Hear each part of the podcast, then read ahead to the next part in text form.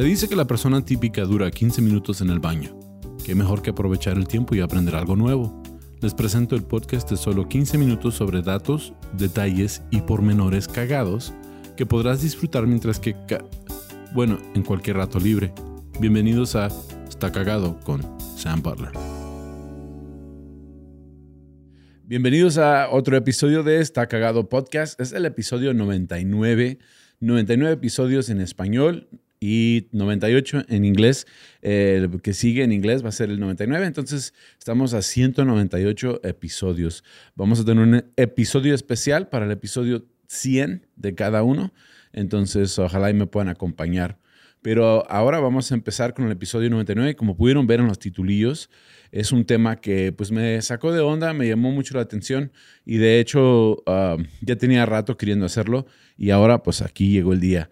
Vamos a hablar de Aníbal, ¿sí?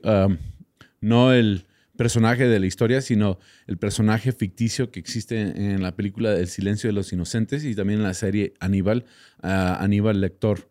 Si, si lo ubican o no lo ubican, no sé, pero se, me hizo, se me hizo muy interesante porque en este artículo, en varios artículos que leí, hablaba de cómo Aníbal Lector era un personaje ficticio, pero está basado en un personaje de la vida real. Y aunque en la película él este, um, uh, uh, eh, está protagonizado por Anthony Hopkins, ¿se acuerdan? Y pues ganó el Oscar por ese personaje.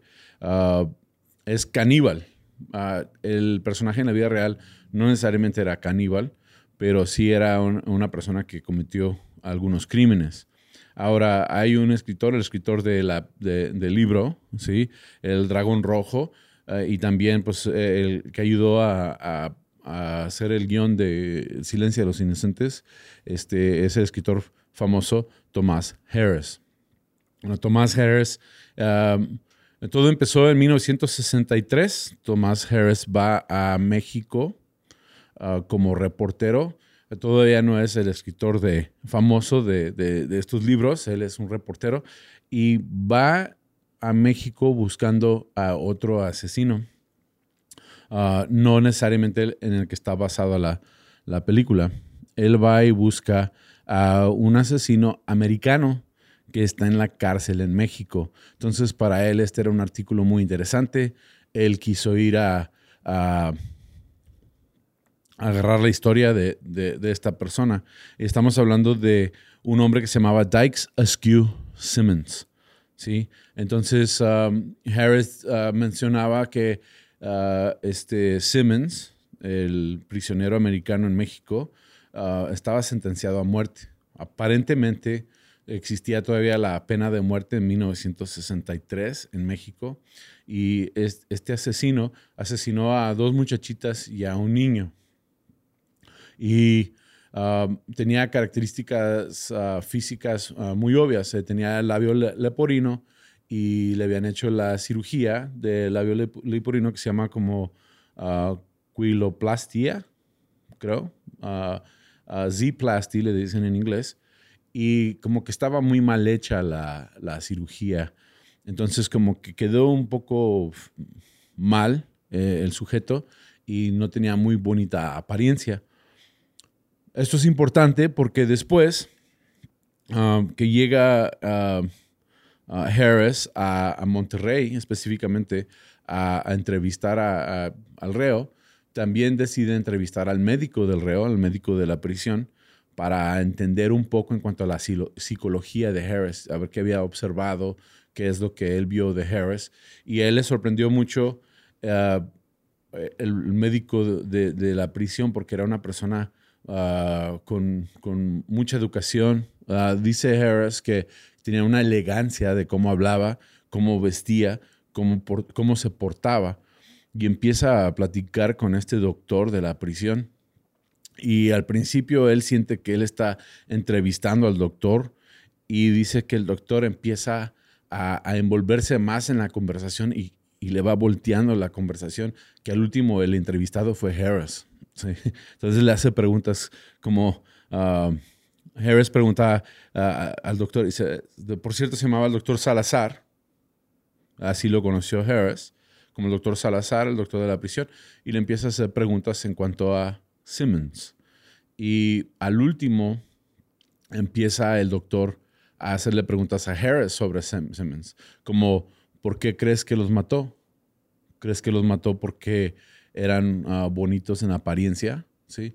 Y les mostró la foto de, los, de las víctimas, dijo, como puedes ver, sí, sí estaban bonitas, que es muy parecido a la escena en, El silencio de, los inocentes, cuando ah, la gente ah, del FBI va a, entrevistar al doctor Lector y él no le da respuestas, sino le hace preguntas. Entonces, en ese estilo, lo empieza a, entrevistar el doctor Salazar.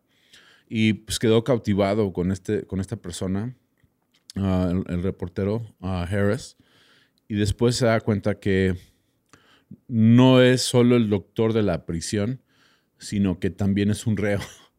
O sea, resulta que, el doctor Salazar ni siquiera se llamaba el doctor Salazar. Él se llamaba, ah, aquí lo tengo, se llamaba, ah, ya se me fue, Treviño, sí. Ah, se llamaba Alfredo Valí Treviño. Y resulta que él era un reo porque también lo habían acusado, lo habían encontrado culpable de un asesinato. Esto intriga tanto a Harris que lo empieza a, entrevistar más, a, querer saber más. Entrevista al guardia de la prisión, entrevista al, detective de homicidio que, tuvo el caso del doctor Salazar. Se da cuenta que no se llama doctor Salazar, se llama Alfredo Valí Trevino. Y es interesante lo que, lo, que se, lo que se descubre. Lo primero que se descubre es que aunque, es el, aunque él es un reo de la prisión y aunque él fue acusado de, de homicidio, lo dejaban practicar medicina. Y le preguntó al guardia de la prisión, ¿por qué es que lo permiten a un asesino este, estar a cargo de la medicina?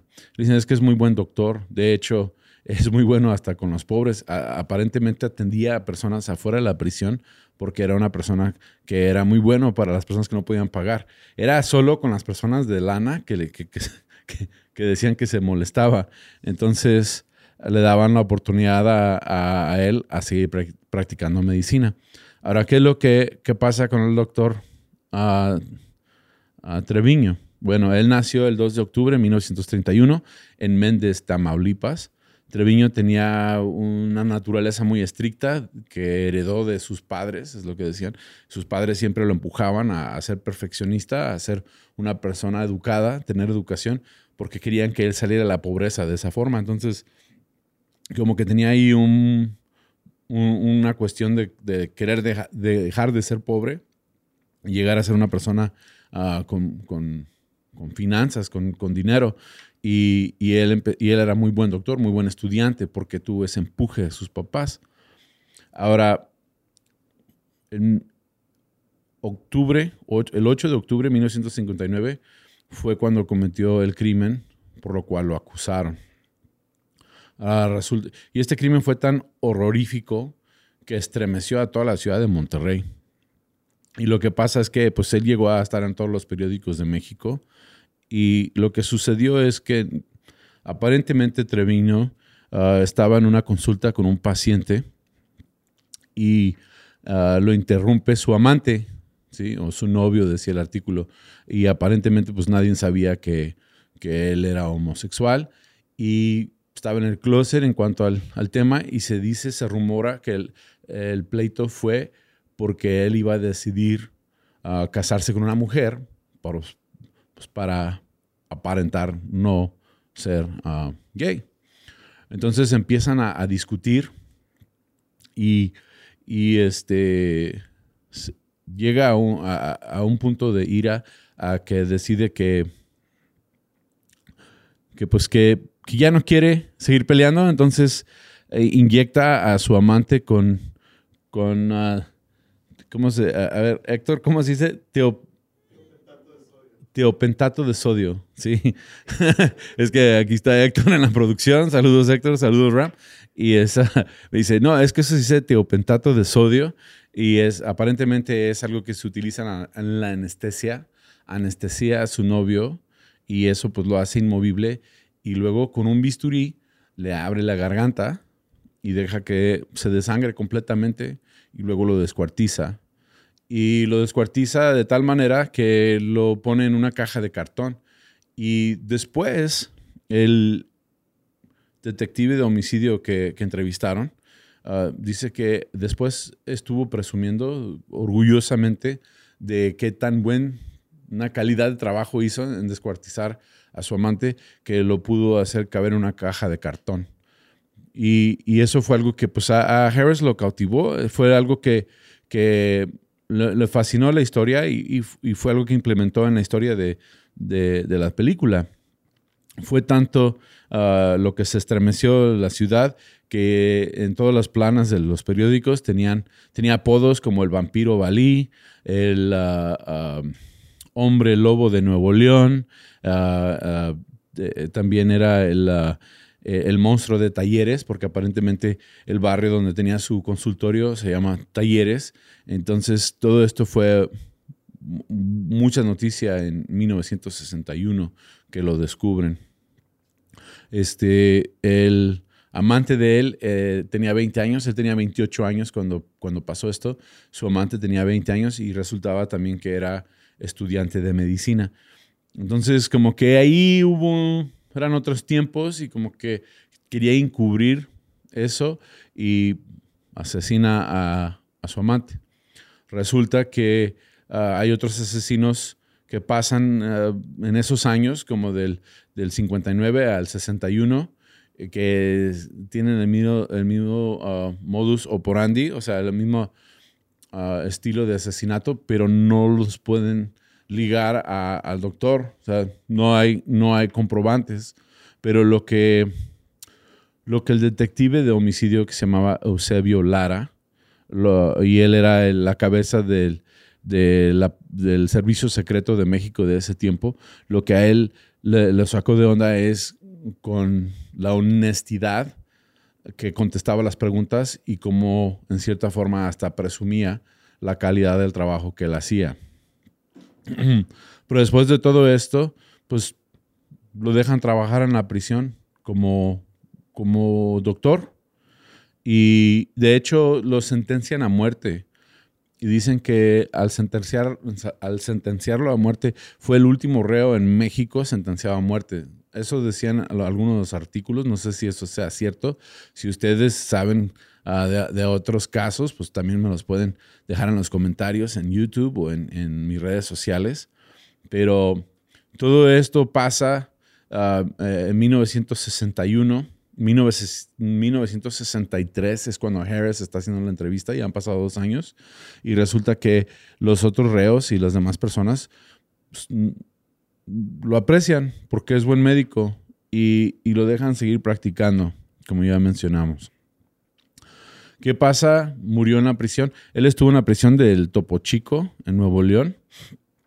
Sí, no, ya todos conocemos el Topo Chico porque ya se hizo una bebida muy popular, pero ah, en esa prisión estuvo y todos, pues estaba sentenciado a muerte. Resulta que le, que le posponen su, su su ejecución y al último ah, sale de la prisión en 1980. O sea que no murió en la prisión, sino que los, lo, pospusieron. Él se había casado antes de estar en la, en la cárcel, como había... Eh, la sospecha es que era la chava, se casó con la chava con la que tuvo el pleito, con su amante sobre ella y ella falleció mientras que él estuvo en la cárcel. Entonces, él saliendo de la cárcel se vuelve a casar. Ah, ya empieza a, practicar medicina como ahora, ahora como una persona reformada. Y, lo, irónico de todo es de que, o el dato cagado, es que se regresa al mismo consultorio donde él estuvo 20 años atrás y eso, y eso saca a la gente de onda que él regresara ahí, pero regresa a su mismo consultorio y dicen que él eh, sigue eh, atendiendo a la gente gratis, la gente de bajos recursos o pidiendo solo donaciones por sus servicios. Entonces como que hubo una aceptación de él. Y de hecho hasta su misma familia se burlaba un poco en cuanto, en cuanto a que se basó el personaje de él de la película. Entonces le decían Aníbal, le decían el doctor Lecter, como de burla. Y pensaría uno que eso lo molestaría, pero eh, dicen que pues, él sentía un poco orgullo de, los apodos. Entonces, como que vemos, vemos que le queda muy bien ese personaje que, escribieron en la película a, la persona de la vida real. Sí, es, es, una persona muy educada, muy elegante, muy, muy inteligente, pero a la vez muy enferma. ¿sí? Y, es lo que pasó aquí. ¿Qué pasó con él? En el 2008 dio una entrevista a, un periódico, pero no quería, no quería discutir sus crímenes. Y decía que no quería revisitar sus fantasmas. Y, de esa manera, pues ah, terminó su entrevista, pasa un año y se muere de cáncer de próstata. Entonces él falleció en el 2009. Se me hizo algo súper interesante y súper cagado que este personaje fuera, para empezar, fuera real, ah, el personaje de, Aníbal, pero más que fue mexicano. o sea, eso, wow, es interesante. Y pues, y pues podemos ver que la mayoría de las películas son basadas en personajes de la vida real. Y pues con eso hemos terminado este episodio de esta Cagado Podcast. Ojalá lo hayan disfrutado. Pueden dejar sus comentarios en YouTube o en redes sociales. Ah, saludos a los cagadienses y a todos los, que me acompañan. Ah, pero esto ha sido el episodio 99. Nos vemos hasta pronto.